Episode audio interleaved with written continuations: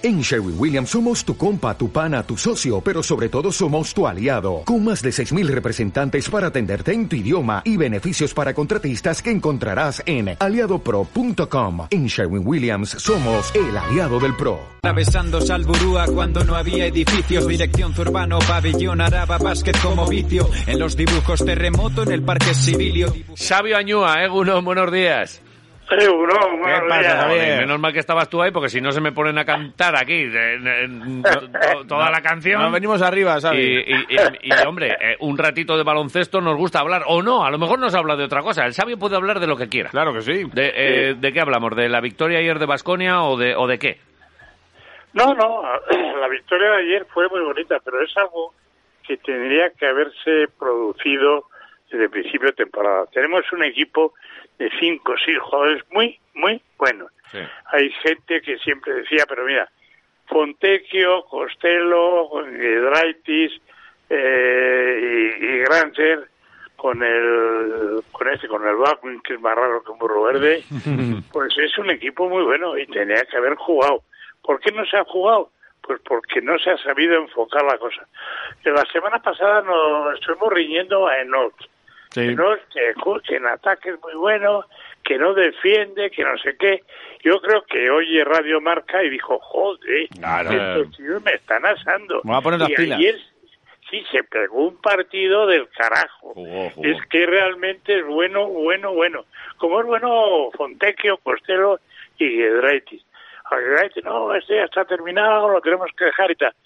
Este equipo, eh, lo hemos dicho en, en Radio Marca, que somos los que sabemos de esto. Ahí, ahí, ahí, que ahí. Con, con un con un cinco come niños estamos jugando en, entre los ocho mejores de la Euroliga y en y en esto y en, en la ACB pues ni te digo vamos ni te digo. Y la Copa la teníamos que haber jugado.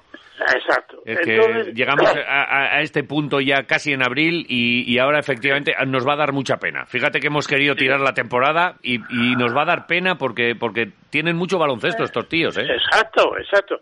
Lo que pasa es que juegan un poco eh, cuando quieren. Y juegan cuando quieren eh, siguiendo un poco la batuta de Baldwin. Baldwin ayer hizo técnicamente tres o cuatro cosas que yo no había visto en ACB jamás Ujú. de un nivel impresionante, pero realmente impresionante. Pero lo que pasa es que, por ejemplo, cuando estuvo el anterior entrenador, pues los sanciones lo dejó fuera. Este lo pone más porque, claro, le obedece. Yo creo que, que estamos en un momento... Ayer me molestó una cosa mucho. Jugamos con 6, 7 jugadores, ganamos de 30, hasta de 35. Sí. Y los chavales, Tadas Ederkeski, el Rayeste, el Kurus, Sí. estos prácticamente no jugaron. Ya. Algunos salió a falta, varios de ellos salieron a falta de dos minutos con el partido por encima de 30 y para colmo les mete bronca. O, por ejemplo, Tadas salió un rato, le sacaron Sí. un rato, eh, fue a un rebote, no pudo con el rebote, lo sin mirarlo fulminantemente lo Sí. mandó al banco poniéndole una mala cara del copetín de Ese, la baraja. ese- ese gesto fue sin duda lo peor del, del partido. Sí, sí. Y, y algo, eh, pensar que, que- que le tiene tanto, que no le perdona ni una, cuando, oye, al resto de jugadores se le perdonan, y que no le perdone ni una a los chavales, a mí eso también me dejó ahí un poco preocupado. Hombre, a, a Rayeste, en la última jugada, Sí, le echó una Rayeste bronca ya sabemos qué es, es un chaval que va a la canasta como un avión Mm. eh, y le sacan para menos de un minuto.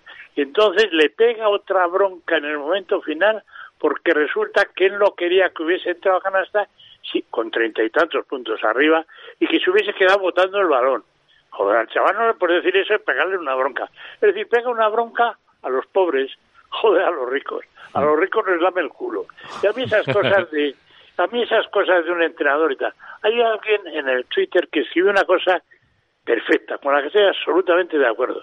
Este sabe que no va a seguir, que no va a seguir porque no ha hecho nada especial, le ha costado unos meses conseguir que estos tan buenos, tan buenos, hagan de vez en cuando un buen partido y que lo que quiere es quedar con jugar con los buenos buenos que son muy buenos y no le importa que se lesiones o que esto porque el riesgo de lesión en un partido como el de ayer es muy grande y que todo jugando con estos pues obtenga una buena clasificación y luego pues a ver si le contrata a alguien. A mí esto es entrenador. Yo quiero un entrenador que tenga pasión, que sea poder ser de, de aquí, que tenemos muy buenos entrenadores. Hombre, ahora tenemos, por ejemplo, el de, el de Sicas que ha sido campeón, ¿eh? A Roberto Áñez. A Roberto, Roberto ha sido campeón. Bueno, tenemos eh, aquí en Vitoria, o tenemos en todo, al- en toda España, muy buenos entrenadores. Que tengan pasión, que quieran ganar, que transmitan algo. No eso, porque habéis dicho antes, pues que ha estado en la NBA. Hombre, y si voy yo también me cogen en la NBA. A ti, Tienen unos- a ti el sí, primero. Sí, A ti el primero, porque cuidado. es que tienen un staff técnico de unas 30 personas. Y entre esas 30 personas, pues son gente que va a ver cómo entrenan, a ver qué pasa, a ver qué tal. Yo me tiene muy disgustado el- esa falta de respeto hacia los jóvenes que son realmente, bueno, cuando por ejemplo Kurux ha jugado, ha demostrado que tiene calidad para poder jugar. Y con 30, 35 puntos tienes que jugar para hacerte más. Tadas ha demostrado todo eso.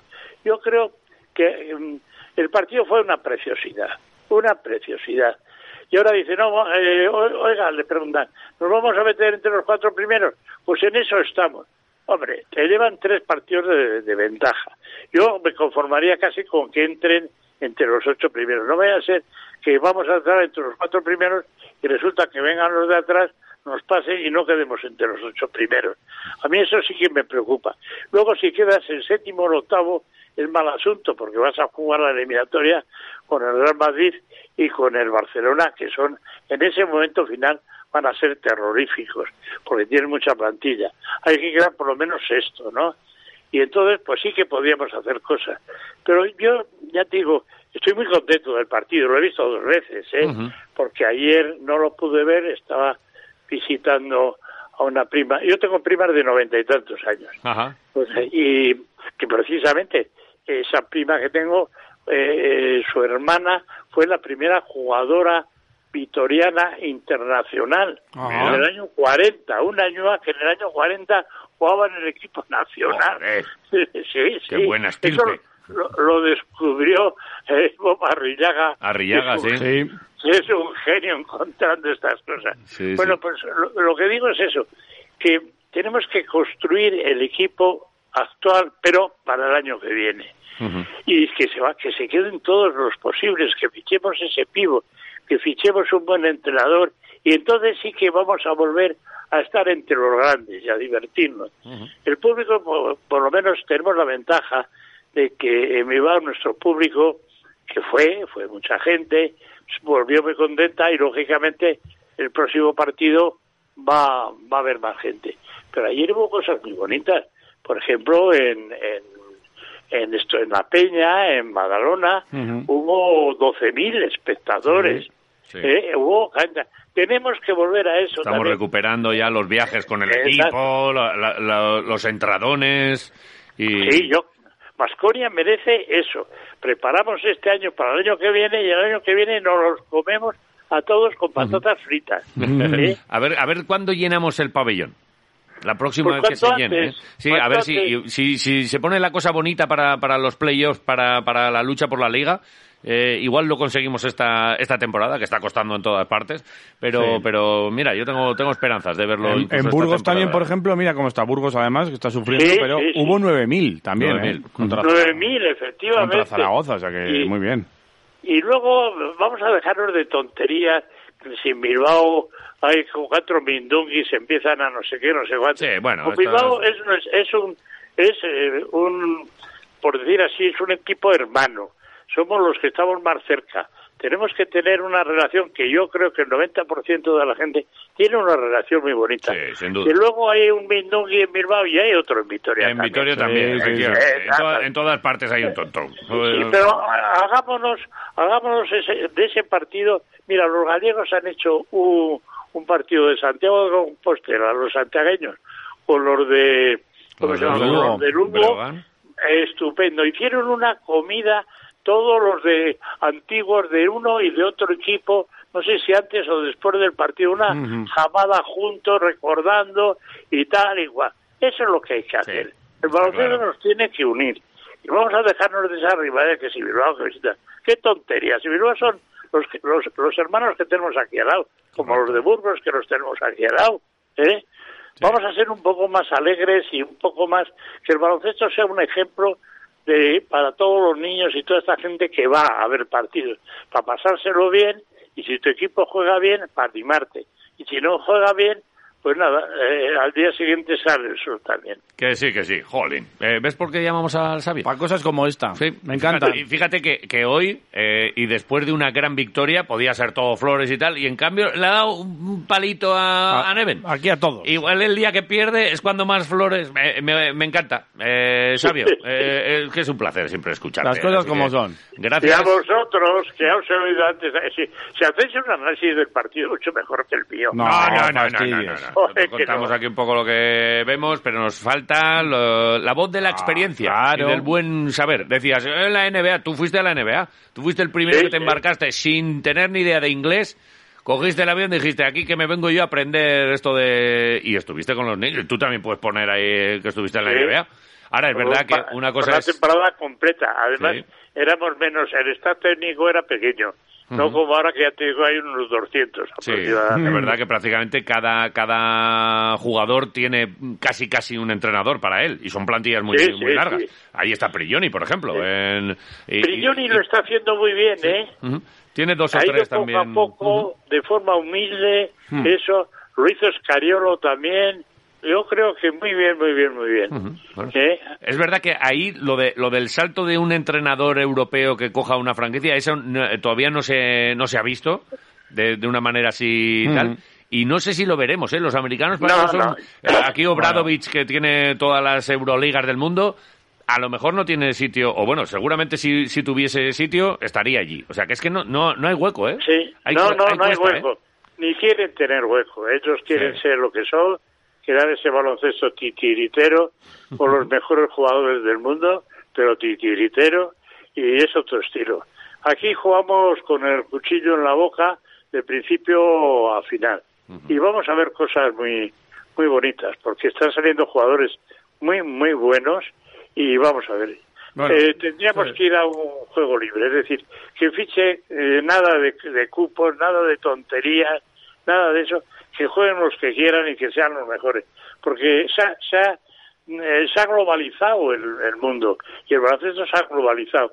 Entonces tenemos que jugar con no sé cuántos jugadores nativos, que no sé qué, entonces para ser nativos hacen trampas, se nacionalizan, entonces hay que terminar, tiene que ser abierto y mucho mejor, pero en fin, ya hablaremos otro día.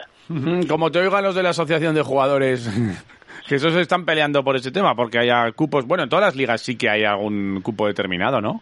Lo que pasa que con lo que tú dices, luego están las trampas. para estar pas- en el equipo ruso, la selección nacional rusa, juegan dos negros americanos. Imagínate, imagínate, Sí, sí, sí, si es que, que no, que eso, eso ya está pasado. Ahora es otra cosa, es un espectáculo, a la gente le gusta el espectáculo, se lo pasa muy bien, y luego ya saben que al día siguiente hay que currelar y se acabó. Sí, sí. Bueno, pues Que nos eh, diga el sabio que está pasado de moda un, un tema, ¿eh? Fíjate. Un lunes más. Él mira para adelante y nosotros un todavía lunes más quietos. magia con Muy Xavier. Añúa. Eh, estamos en contacto. Gracias. Un abrazo Beso. muy fuerte. Grande Hasta luego. sabio, agor. Hasta luego. agur.